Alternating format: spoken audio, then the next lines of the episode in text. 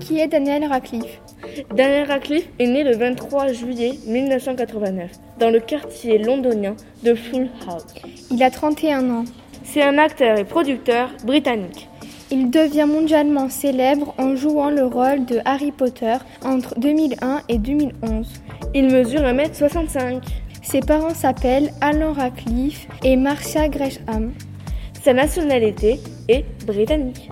Il a joué dans d'autres films et séries. Daniel Radcliffe fait partie des acteurs les mieux payés au monde. Il a eu de nombreuses récompenses et certains grâce à ses rôles. En 2012, Daniel Radcliffe participe au film d'horreur La Dame en Noir et incarne l'année suivante le poète Alain Grisberg.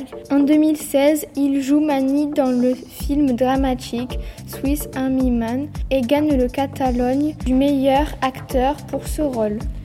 Il a fait ses études dans des écoles privées pour garçons, dans la Success House School.